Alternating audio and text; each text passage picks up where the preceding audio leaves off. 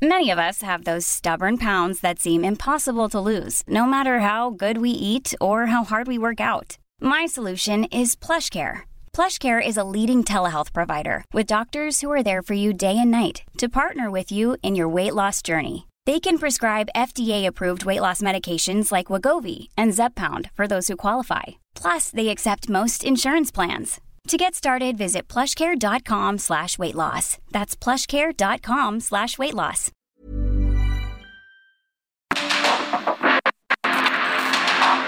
Porque el mundo actual no se entendería sin la economía, las finanzas y los negocios. Acompaña a Mario Maldonado, el columnista de negocios más joven y objetivo del periodismo financiero en su programa. Bitácora de negocios.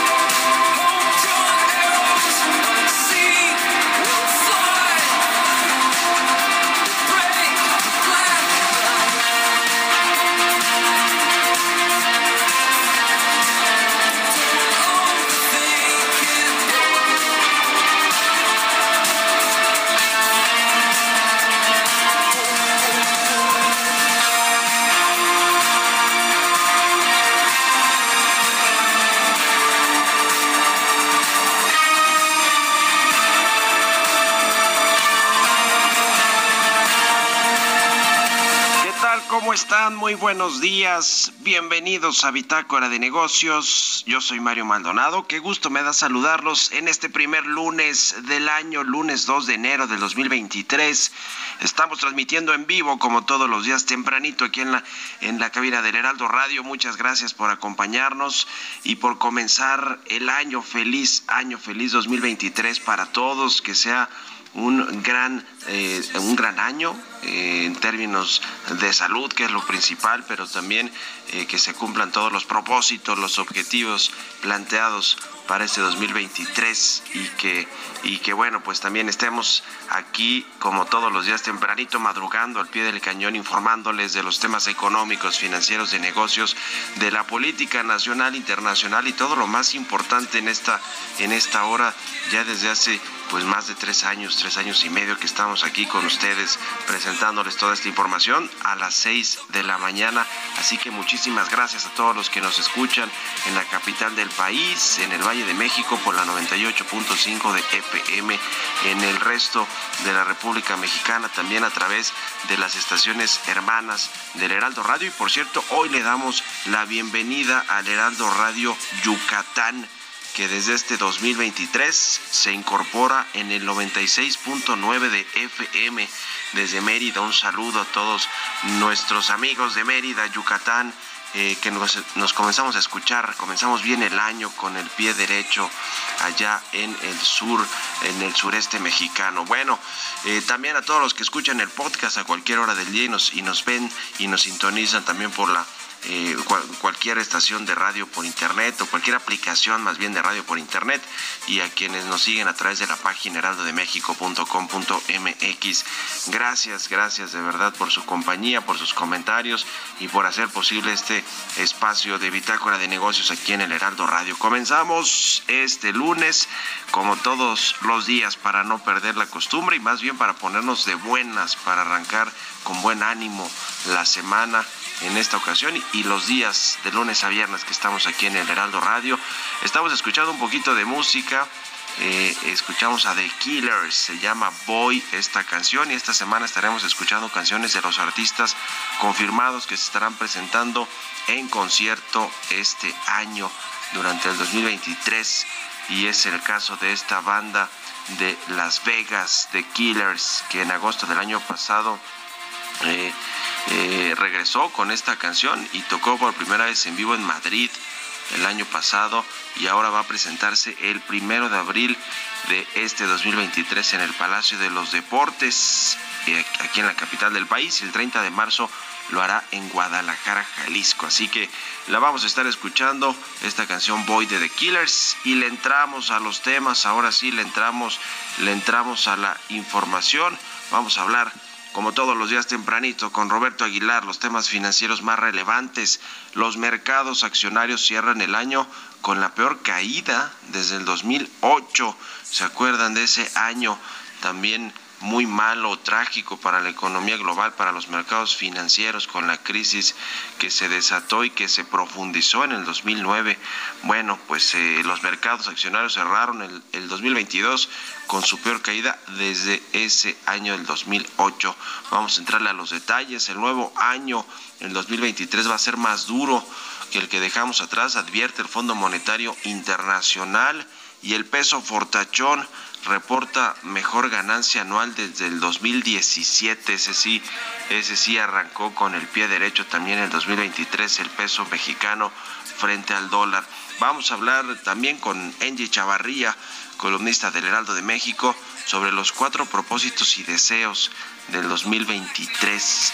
Le vamos a entrar a estos eh, temas que tienen que ver, por supuesto, con lo financiero ya les, ya les comentaremos. Vamos a hablar con Héctor Márquez Pitol, presidente de la Asociación Mexicana de Empresas de Capital Humano, sobre la recuperación del empleo, que pues sin embargo no detuvo la informalidad.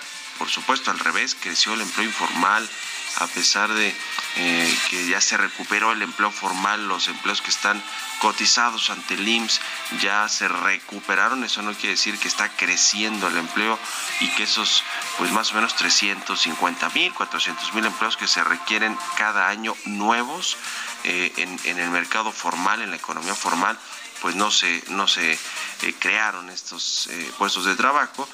Lo que se hizo fue se recuperó el empleo formal que teníamos antes de la crisis del COVID-19. Solamente no quiere decir que hay nuevos empleos. En fin, necesariamente creación de mucho nuevo empleo, a eso me refiero. También vamos a hablar sobre el poder adquisitivo de los mexicanos, eh, eh, el apoyo para los jóvenes y las condiciones laborales de los jóvenes, de los recién egresados de las universidades, cuáles son los retos para el capital humano, para el empleo, para las empresas en este 2023. Vamos a hablar con Luis Miguel Martínez Ansúrez, presidente del Instituto Nacional de Administración Pública, sobre el universo de Twitter, sus alcances y dimensiones. Ahora que es Elon Musk el manda más de esta red social y que ha llegado a hacer una serie de cambios pues profundos, importantes para Twitter, cuál es el futuro de esta red social. Vamos a hablar de eso con Luis Miguel Martínez Ansúrez y también hablando pues de eh, redes sociales y de plataformas de streaming. Vamos a entrarle también al asunto de la publicidad. Eh, las plataformas de streaming cada vez están pues en, más dispositivos en los hogares de, los eh, mexicanos en este caso, pero en el mundo en general han crecido bastante y obviamente pues los anunciantes también están yendo hacia estas plataformas de streaming, cómo está aumentando la publicidad en estas, en estas plataformas. En fin, le vamos a entrar a estos temas también, pues eh, las previsiones económicas de este año, las votaciones que vienen importantes en la Corte, en el Tribunal Administrativo, en el Banco de México, se va a quedar o no Gerardo Esquivel, en fin, varios temas que platicar con ustedes hoy aquí en Bitácora de Negocios en este lunes 2 de enero, así que quédense con nosotros, vámonos con el resumen de las noticias más importantes para comenzar este día con Jesús Espinosa.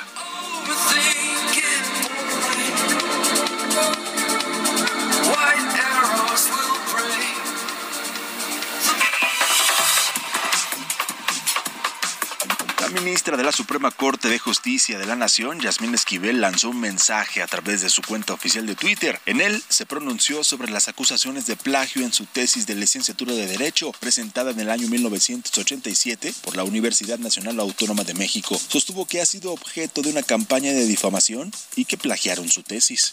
El presidente Andrés Manuel López Obrador urgió en persona a la jefa de gobierno de la Ciudad de México, Claudia Sheinbaum, dar pronta respuesta en el caso del atentado contra el periodista Ciro Gómez Leiva.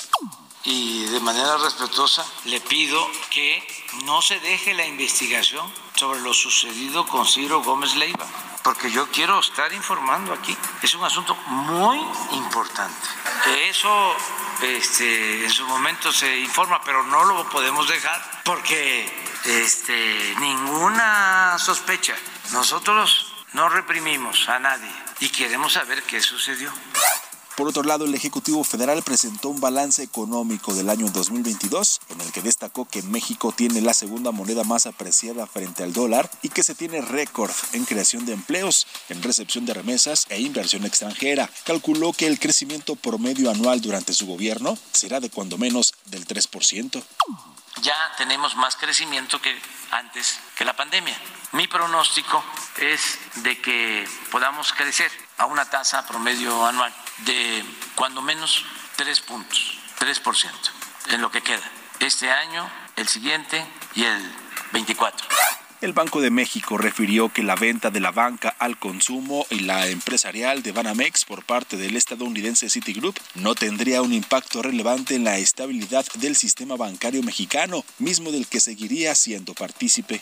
Guillermo Rosales, presidente ejecutivo de la Asociación Mexicana de Distribuidores Automotores, rechazó la ampliación del decreto presidencial de regularización de los vehículos importados de enero al 31 de marzo de este año, porque permite legalizar a los autos chocolate y considera que se favorece al crimen y a la corrupción. Además, dañan el ambiente y a la industria nacional.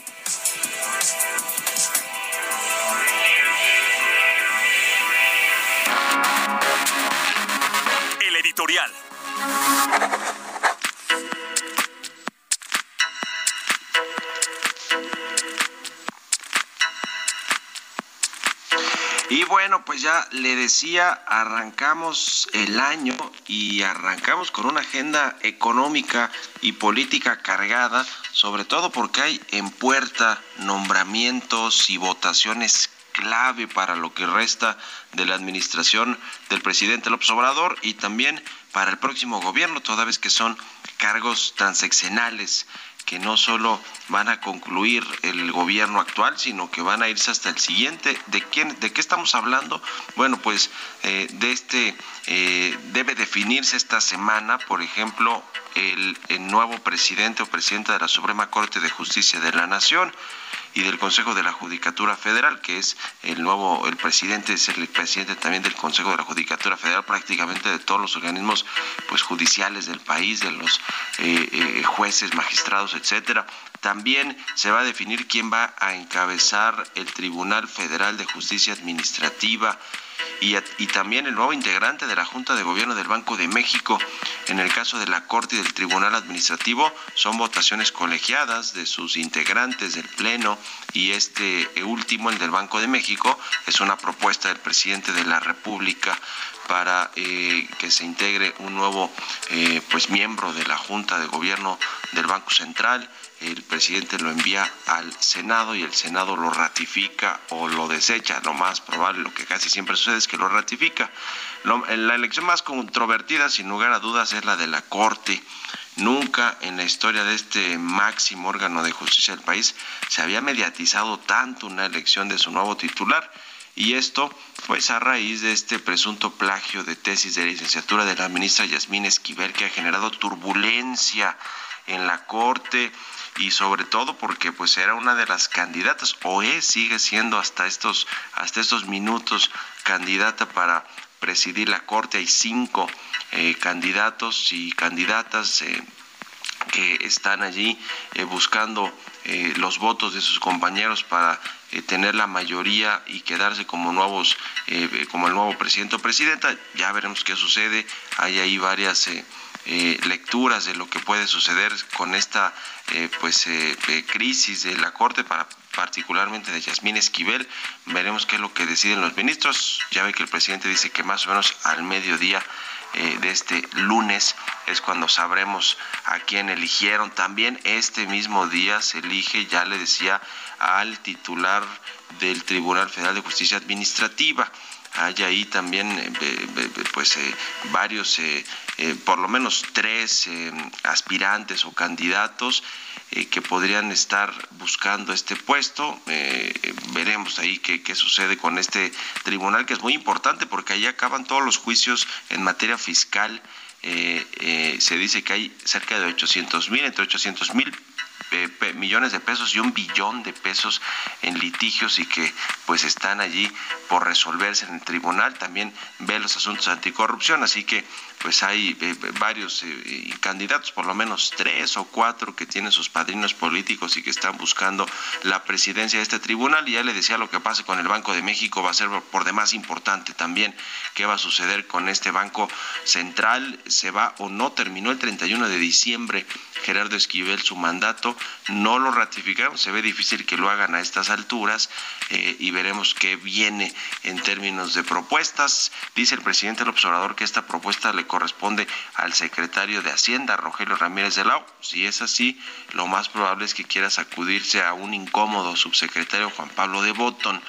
Pero bueno, pues es muy amigo del hijo del presidente, el observador de Andy. Vamos a ver si quisiera quitarlo de la subsecretaría de egresos para mandarlo al Banco de México. Eh, o si es Lucía Buenrostro, la hermana de la secretaria de Economía, ex jefa del SAT, la propuesta para eh, pues eh, integrarse al Banco de México. Ya lo veremos, pero varias votaciones importantes y luego vienen en, abril las, las, cuatro candidaturas para elegir a los nuevos consejeros y consejeras del INE, incluida la presidencia de este organismo electoral. Así que comienza con todo el 2023 en términos de nombramientos y de decisiones de cargos relevantes. ¿Ustedes qué opinan? Escríbanme en Twitter, arroba Mario Mal en la cuenta arroba Heraldo de México. Expreso Financiero. Y ya está Angie Chavarría, columnista del Heraldo de México, con nosotros, lista para echarse su expreso financiero. Mi querida Angie, buenos días y feliz inicio de año. Hola, ¿qué tal? Muy buenos días, Mari, y arranque de año. Un abrazo para todos. Y pues mira, ahora que hablas de todos estos nombramientos que México tiene pendiente y que van a ser muy importantes, también esperemos que se cumplan al menos cuatro propósitos y deseos para este 2023. El más importante que me parece, Mario, es que se apaciguen las variantes de COVID. La salud es de verdad muy importante para tener mayor productividad en el país. Y pues bueno, ya que vemos que en China ha seguido repuntando el tema y que se vive una fuerte ola de contagios, también esperamos que en México pues podamos aprender pues de la experiencia que tuvimos en 2020 y sobre todo que podamos resolver, Mario, el tema del desabasto de medicinas y medicamentos que tuvimos durante los últimos casi eh, de 2018 para acá. Otro propósito que de verdad es muy, muy importante, que la economía mexicana crezca más del 3%. Si no llegamos a esta meta, implicaría recortes al gasto en el presupuesto y se viene una ola pues bueno, de vicios, entre ellos que no tendrían el presupuesto eh, pues para poder operar los estados. También eh, pues no tendríamos un presupuesto pues para los temas sociales que tiene en mente el presidente. Y pues bueno, haríamos eh, un desajuste ahí y estaría por debajo de lo esperado, pues para dotar sobre todo a la población más necesitada y entre ellos ojalá podamos reducir este año el nivel de pobreza que hay eh, y que pues, bueno se presentó en el último año, sobre todo en 2020. Otro importantísimo que aminora la inflación, ya tuvimos registros históricos de alta inflación y de medicamentos, y que bueno, no siga pegando este tema del conflicto de Rusia-Ucrania, y también que se resuelvan los conflictos del TEMEC, Estados Unidos y Canadá, que pues bueno, hoy va a ser este año clavo, pues eh, a través de los paneles y consulta al margen de las nuevas reglas del tratado, pues que veremos qué papel juega México. Pues vienen varios temas relevantes, como ya nos decía Senji. Ojalá que más allá de, de todo lo que suceda sea un mejor 2023, aunque ya hemos eh, escuchado eh, estos eh, temas de que no va a crecer la economía como lo está planteando la Secretaría de Hacienda y menos como lo ve el presidente López Obrador. Se ve un año difícil en términos económicos, financieros, pero bueno, eh, incluso en, términos globales, ¿no? Por lo, todo lo que ya nos decías, el caso de las variantes de COVID en China, que, a pesar de que ya dijo el gobierno de Xi Jinping que pues va a, ya no va a tener estas medidas tan duras de, de, mantenerse en las casas o de restringir eh, la, la, vida social, eh, etcétera, de, de la gente allá en China, pues aún así veremos qué sucede con estas nuevas variantes y todo lo que eso puede implicar en términos económicos para todo el mundo, lo que decía la guerra en Ucrania, los precios de las eh, materias primas, de energéticos y de granos y de otros commodities, pues pueden también estar eh, volátiles todo el 2023 y ya, y ya lo decías, el tema del TEMEC, que México pues no ha solucionado ese asunto de las consultas en el sector energético y que, y que vendrán probablemente las del maíz transgénico. Entonces todo eso nos pone en una coyuntura difícil para el 2023, aunque no por eso vamos a dejar de ser optimistas, ¿no? No debemos dejar de ser optimistas y tampoco eh, podemos, es una gran oportunidad, Mario, por ejemplo, para reducir la deuda dentro de las familias. Yo sé que a veces suena un poco complicado, pero es la manera en que podemos tener ese crecimiento orgánico familiar y también, pues bueno, para que pueda crecer el país. Hay que apalancarse de repente con el crédito. Vamos a ver cómo se va a estar observando y también que la industria automotriz detone, como estaba por lo menos en los niveles prepandémicos, pues bueno, para que todos los trabajadores que están dentro de esta industria pues puedan seguir obteniendo estos recursos y lo lleven a su familia. Sin duda alguna. Pues muchas gracias, como siempre, Angie Chavarría, por arrancar eh, con nosotros este 2023 y que venga todo lo mejor. Nos estaremos escuchando aquí en estas frecuencias del Heraldo Radio. Muchas gracias, Angie. ¿Y tus redes sociales, dónde te puede seguir la gente? Por favor, eh, vamos a seguir hablando del tema a través de Twitter, arroba Chavarría, o también a través de Instagram, arroba. Nos estamos hablando y escuchando. Buenísimo, buen día para ti, Angie Chavarría. Con esto nos vamos a una pausa, son las 6 con 24 minutos. Ya volvemos con más aquí a Bitácora de Negocios.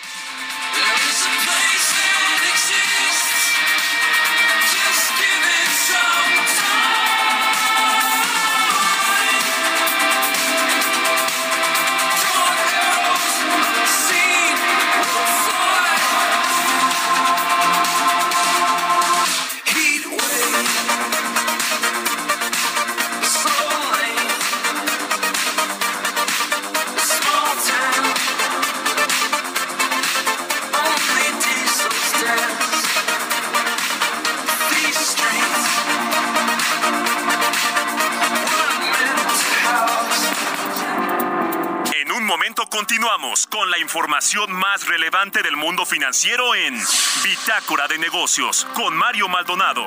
Regresamos.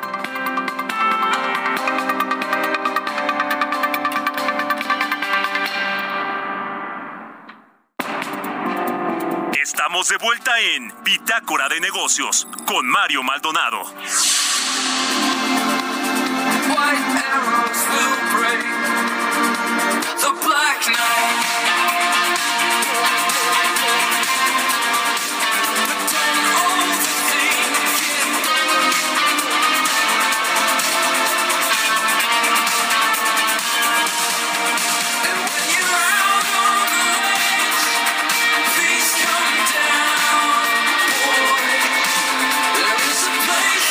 Estamos de regreso aquí en Bitácora de Negocios. Son las 6 de la mañana con 30 minutos, tiempo del centro de México. Regresamos escuchando un poquito de música. Esta semana escuchamos canciones de artistas confirmados para presentarse en concierto este 2023. Es el caso de esta banda de la. ¿Ready to pop the question? The jewelers at BlueNile.com have got sparkle down to a science with beautiful lab grown diamonds worthy of your most brilliant moments. Their lab grown diamonds are independently graded and guaranteed identical to natural diamonds, and they're ready to ship to your door. Go to BlueNile.com and use promo code LISTEN to get $50 off your purchase of $500 or more. That's code LISTEN at BlueNile.com for $50 off. BlueNile.com code LISTEN. Las Vegas, The Killers, que escuchamos de fondo. La canción se llama Boy y es de su nuevo disco. Regresó a tocar por primera vez este 2022 que terminó en Madrid, en España, y viene ahora en abril, el primero de abril, viene acá a la Ciudad de México, al Palacio de los Deportes. Se va a presentar el primero de abril en esta en este recinto en México y luego el 30 de marzo en Guadalajara, Jalisco. Así que por eso estamos escuchando hoy a The Killers y esta canción que se llama Boy. Vamos ahora con Jesús Espinosa. Nos tienes información, Chucho. Adelante, buenos días. ¿Cómo estás, Mario? Muy buenos días. Saludos para todos. Feliz año. Así tenemos información esta mañana porque Fundación Grupo Andrade, con el objetivo de recaudar fondos para las infancias de México, realizará el sorteo de un auto Aveo LSTA 2022 Compra tu bolito con un costo de 100 pesos en fundación grupoandrade.org.mx. Permiso otorgado por la Secretaría de Gobernación con el número 2022-0235-PS02. Vigencia del permiso del 5 de diciembre del 2022 al 31 de enero del 2023. Mario, muy buenos días. Gracias Jesús. Vámonos al segundo resumen de noticias.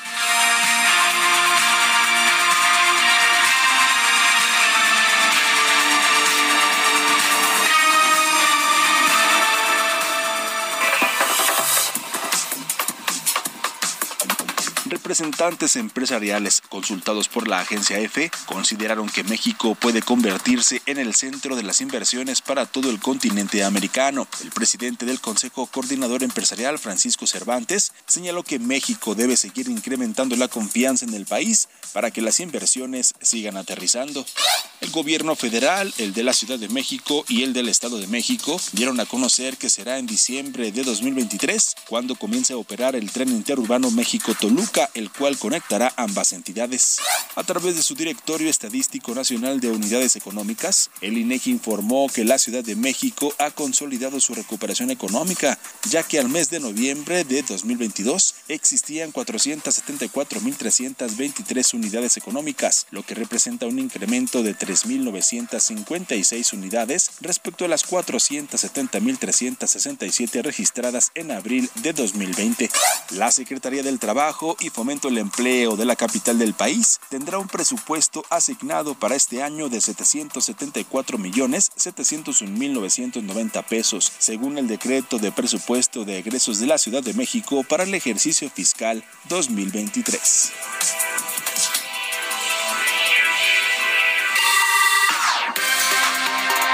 Economía y mercados.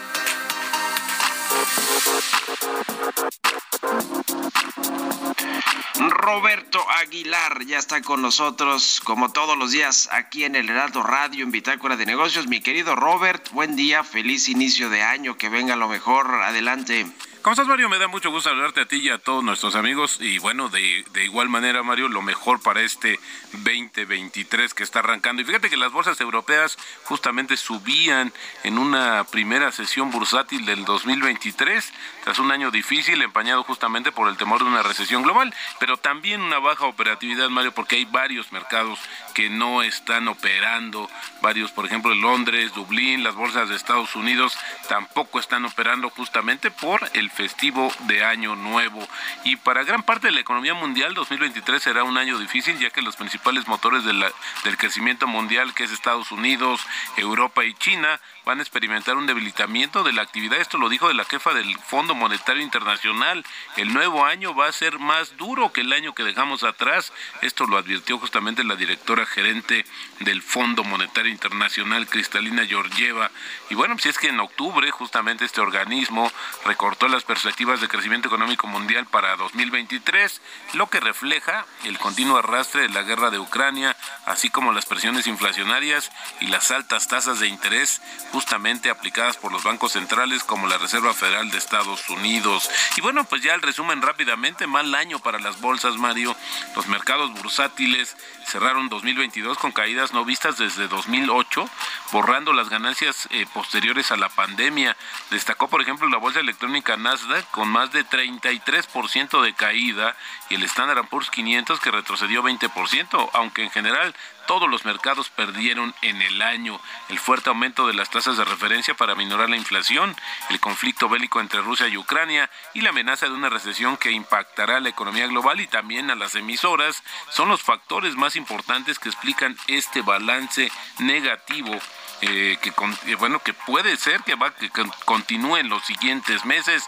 El peso mexicano registró su mejor desempeño anual desde 2017, aunque la bolsa sufrió su mayor caída en cuatro años también en línea con los mercados bursátiles internacionales. También te comento que el secretario de Estado de Estados Unidos, Anthony Blinken, dijo que habló con el ministro de Asuntos Exteriores de China que recién está llegando, se llama Qin Yang, nombrado la semana pasada para el cargo de su rol como embajador en Estados Unidos. Eh, justamente Blinken dijo que habló de las relaciones entre Estados Unidos y China y de los esfuerzos para mantener abiertas las líneas de comunicación en una llamada telefónica justamente con el funcionario chino. Así es que bueno, pues intento también de, enfriar un poco estas relaciones tan complicadas que hay entre estas dos grandes potencias. Y también te digo, te comento que la, la caída de la actividad manufacturera en la eurozona ha superado probablemente su punto más bajo a medida que la cadena de suministros justamente comienza a recuperarse y las presiones inflacionistas también comienzan a relajarse. Esto mostró una encuesta que se va a conocer justamente hace unos momentos. El tipo de cambio, Mario, está eh, debutando el año en 19.50. Así es como comienza, pero hay que comentar también rápidamente que justamente el tipo de cambio cerró con una apreciación de 5%, eh, un peso con 4 centavos, que y fue la segunda divisa más apreciada entre las principales monedas, justamente después del real brasileño. Así, Mario, el inicio de los mercados en este 2023. Muchas gracias, mi querido Robert. Estamos en contacto. Nos vemos al ratito en la televisión. Muy buenos días. Por supuesto, Mario. Muy buenos días.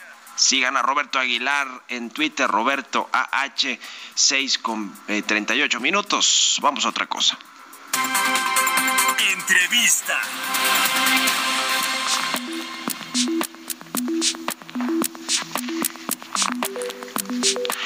Bien, eh, vamos a platicar, ya le decía, con Héctor Márquez Pitol, él es presidente de la Asociación Mexicana de Empresas de Capital Humano. ¿Cómo estás, Héctor? Muy buenos días, feliz inicio de año. Mario, igualmente, muy feliz año.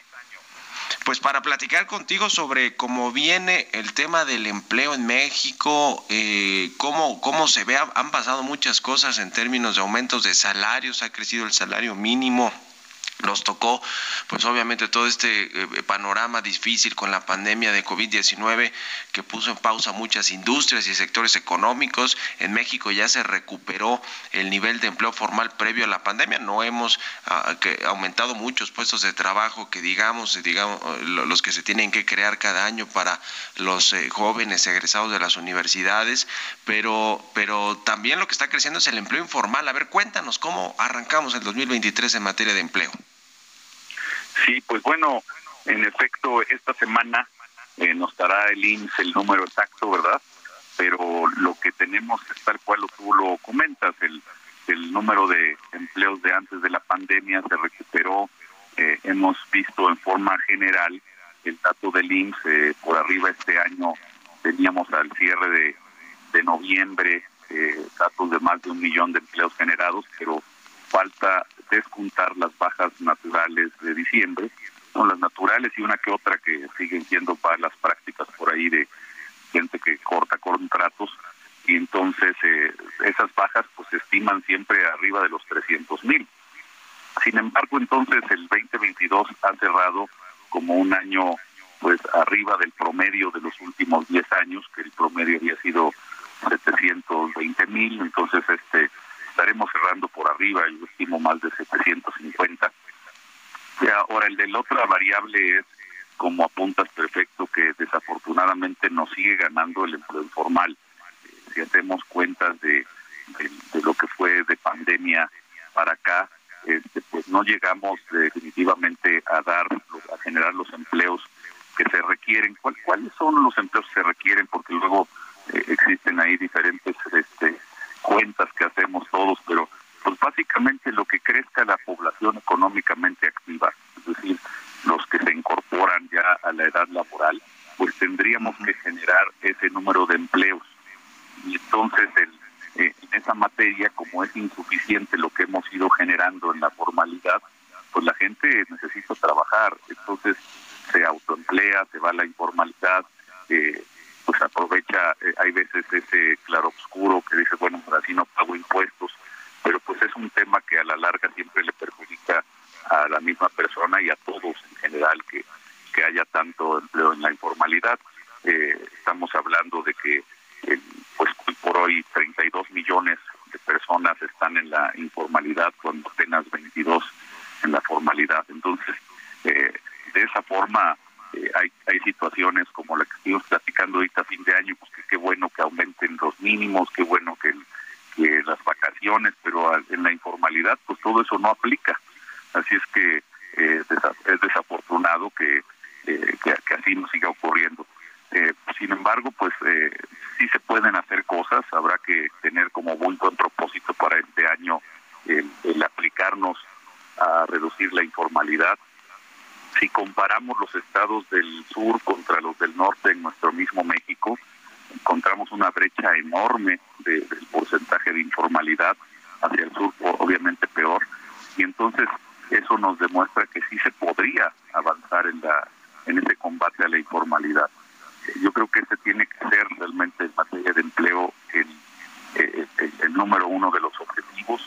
Eh, cualquier otra cosa que abone a la calidad del empleo y todo está muy bien, pero mientras no nos enfoquemos en eso, y ahora pues vamos a ver todavía más empleo eventual pues, con este tema de vacaciones más largas, que pues vamos a necesitar que la gente que se incorpora, a empleos temporales esté también en la formalidad, así que habrá que trabajar muy de la mano con las autoridades para que se generen esos reglamentos que, realmente ayuden. Eh, sin duda alguna que ir hacia la formalidad de los empleos y no al revés, a que haya más empleo informal, como tú dices, todo esto que estamos hablando, de las vacaciones, del tener en lugar de 6, 12 días de vacaciones en el primer día del primer año laboral, pues no aplica para la economía informal, para el empleo informal. hablando de este asunto y del outsourcing y de todo este tema que estuvo el año eh, pasado y, el anterior eh, discutiéndose y buscando que se aprobara esta reforma para eliminar esta, eh, vamos a ponerlo así, mal eh, outsourcing o la subcontratación que se hacía de forma ilegal, que ciertamente existía en México o quizás sigue existiendo todavía. Eh, eh, este tema también ayudó para pues no sé si formalizar con todas sus, sus letras a los trabajadores, pero sí hizo que muchas empresas por lo menos los pusieran en sus no, en las nóminas o, este, estuvieran cotizando ya ante el Instituto Mexicano del Seguro Social. Eh, eh, esto fue lo que terminó por ayudar, entre comillas, a que se recuperara el número de puestos formales en México. Eh, mira, hay una mezcla en efecto, pero sin embargo el mismo IMSS, que fue quien nos llevó ese conteo y la, digamos, la radiografía de qué estaba pasando con los empleos que, antes estaban a través de una empresa de outsourcing, eh, nos dijo que, pues bueno, al final ah, prácticamente un millón de personas, o sea, el 20% de los trabajadores que estaban por outsourcing ya no volvieron a cotizar en el IMSS, es decir, que pues se fueron a la informalidad. Entonces, eh, dentro de las situaciones que ocurrieron, si bien hay algunos que que sí el, que sí los absorbieron las empresas directamente, uh, pues al 20% pues le fue muy mal porque ya no hubo trabajo y entonces al no haber outsourcing se fueron a la informalidad. Ese es un tema que realmente es el, es el de fondo, que hay veces el eh, por no una adecuada implementación, por no revisar completamente, pues ahí sí le pegamos, este, como dicen, a, este, pagan justos por pecadores y entonces el eh, fue desafortunado para ese grupo de personas eh, y el crecimiento que se ha dado en, la formalidad no diríamos que es debido a eso porque ya estaban en la formalidad, o sea, el IMSS nos había dicho ya existen aquí 5.2 millones, entonces más bien eh, se perdieron parte de ellos y el, y el crecimiento que tenemos ahorita es natural, es, es de lo que tendría que crecer en, en el año, es, que, es adicional. Ya, pues muy interesante, te agradezco mucho estos minutos, Héctor Márquez, presidente de la Asociación Mexicana de Empresas de Capital Humano. Vamos a estar en contacto si nos permites y te deseo un feliz inicio de este 2023. Muchas gracias y buenos días. Muy buenos días, feliz año, abrazo. Hasta luego. Vamos con las historias empresariales, 6 con 46. Historias empresariales.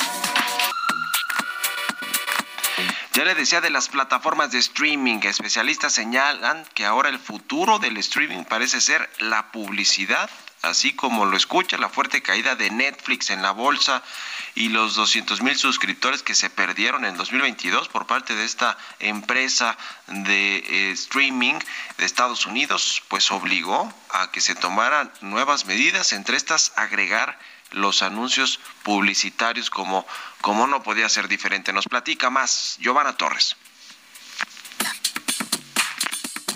En el 2021 se registró que existen 12 millones de usuarios en México con suscripciones a plataformas de streaming, de los cuales 56% tienen una cuenta y 27% dos y 17% tres. El gasto promedio es de 135 pesos mensuales. Hugo Gómez Oliver, CEO de Human Connection Media México, señaló que la pandemia tuvo un efecto fuerte en la penetración de los servicios de streaming de pago y mucha gente durante el confinamiento se suscribió a más de un servicio. Detalló que el entretenimiento por streaming se posicionó como la actividad preferida en tiempos de pandemia. Ver series o películas en casa era la actividad más realizada por un 66% de las personas. Uno de cada dos consultados se dieron de alta en alguna plataforma de contenido. Netflix con el 54% y Amazon Prime Video 45%. Son las plataformas que más usuarios han ganado en estos dos meses seguidas de Disney Plus y HBO con 28% en ambos casos.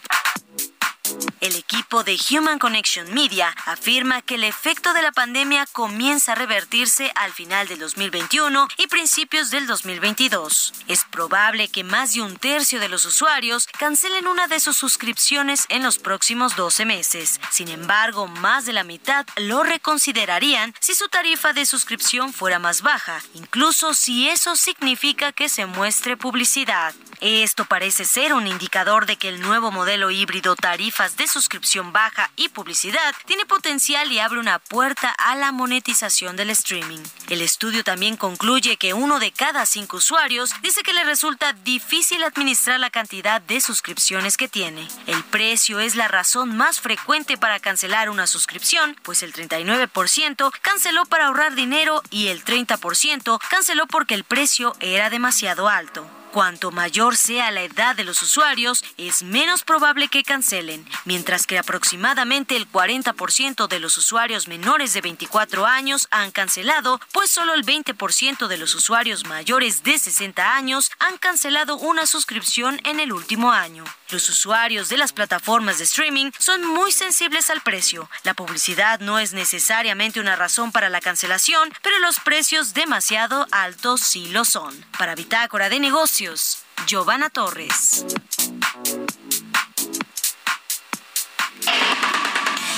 Bitácora de negocios con Mario Maldonado.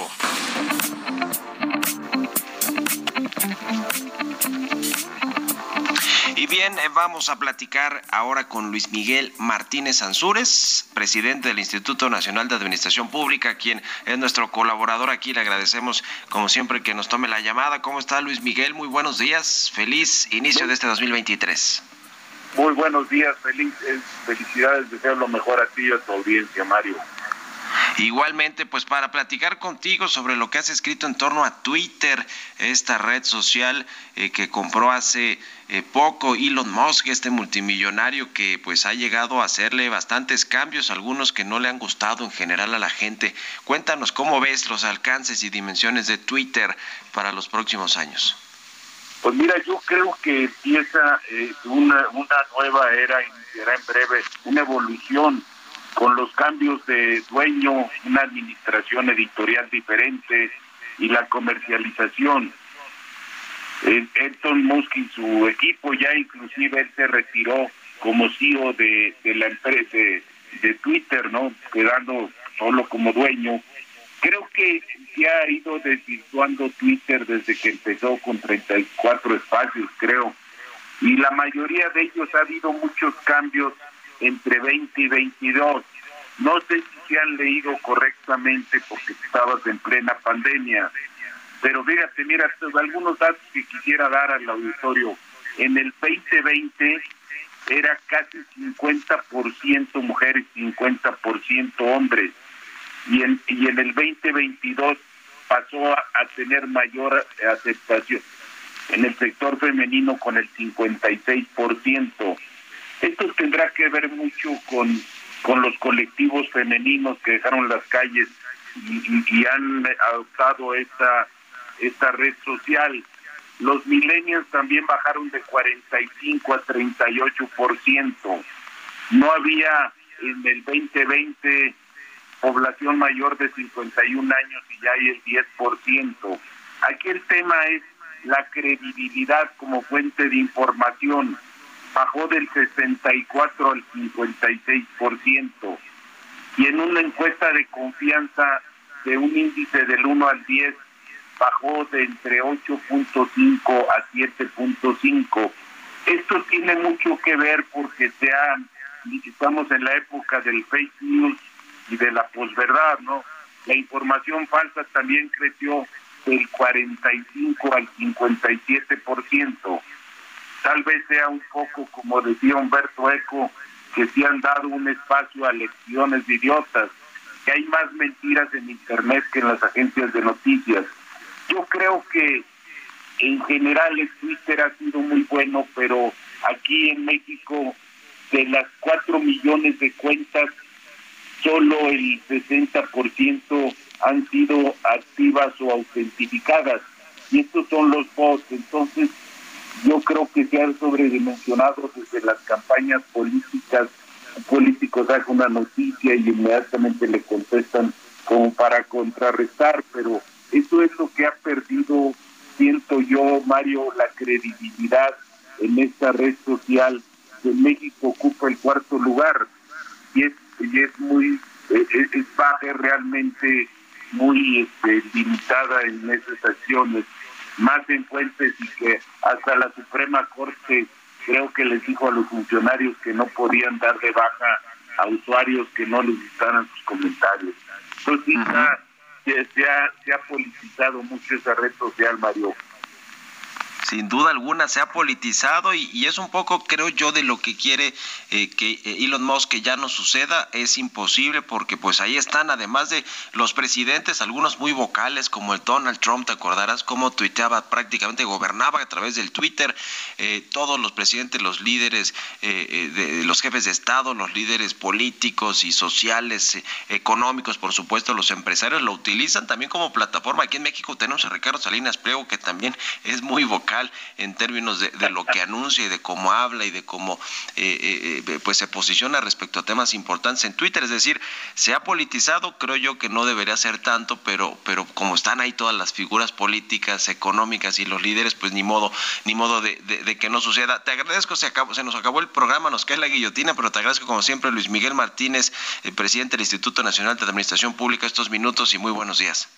Buenos días, te abrazo, Manuel. Un abrazo, que estés bien. Con esto nos despedimos. Se quedan con Sergio y Lupita en estas frecuencias. Vámonos a la televisión, al canal 8, a las noticias de la mañana y nos escuchamos aquí mañana tempranito a las 6. Muy buenos días.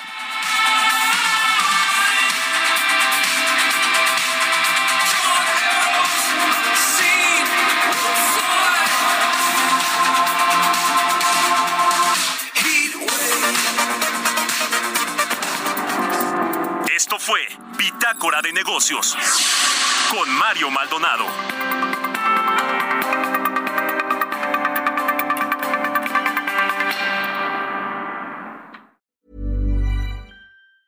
Mom deserves the best, and there's no better place to shop for Mother's Day than Whole Foods Market. They're your destination for unbeatable savings, from premium gifts to show-stopping flowers and irresistible desserts. Start by saving 33% with Prime on all body care and candles. Then get a 15-stem bunch of tulips for just $9.99 each with Prime. Round out Mom's menu with festive rosé, irresistible berry chantilly cake, and more special treats. Come celebrate Mother's Day at Whole Foods Market.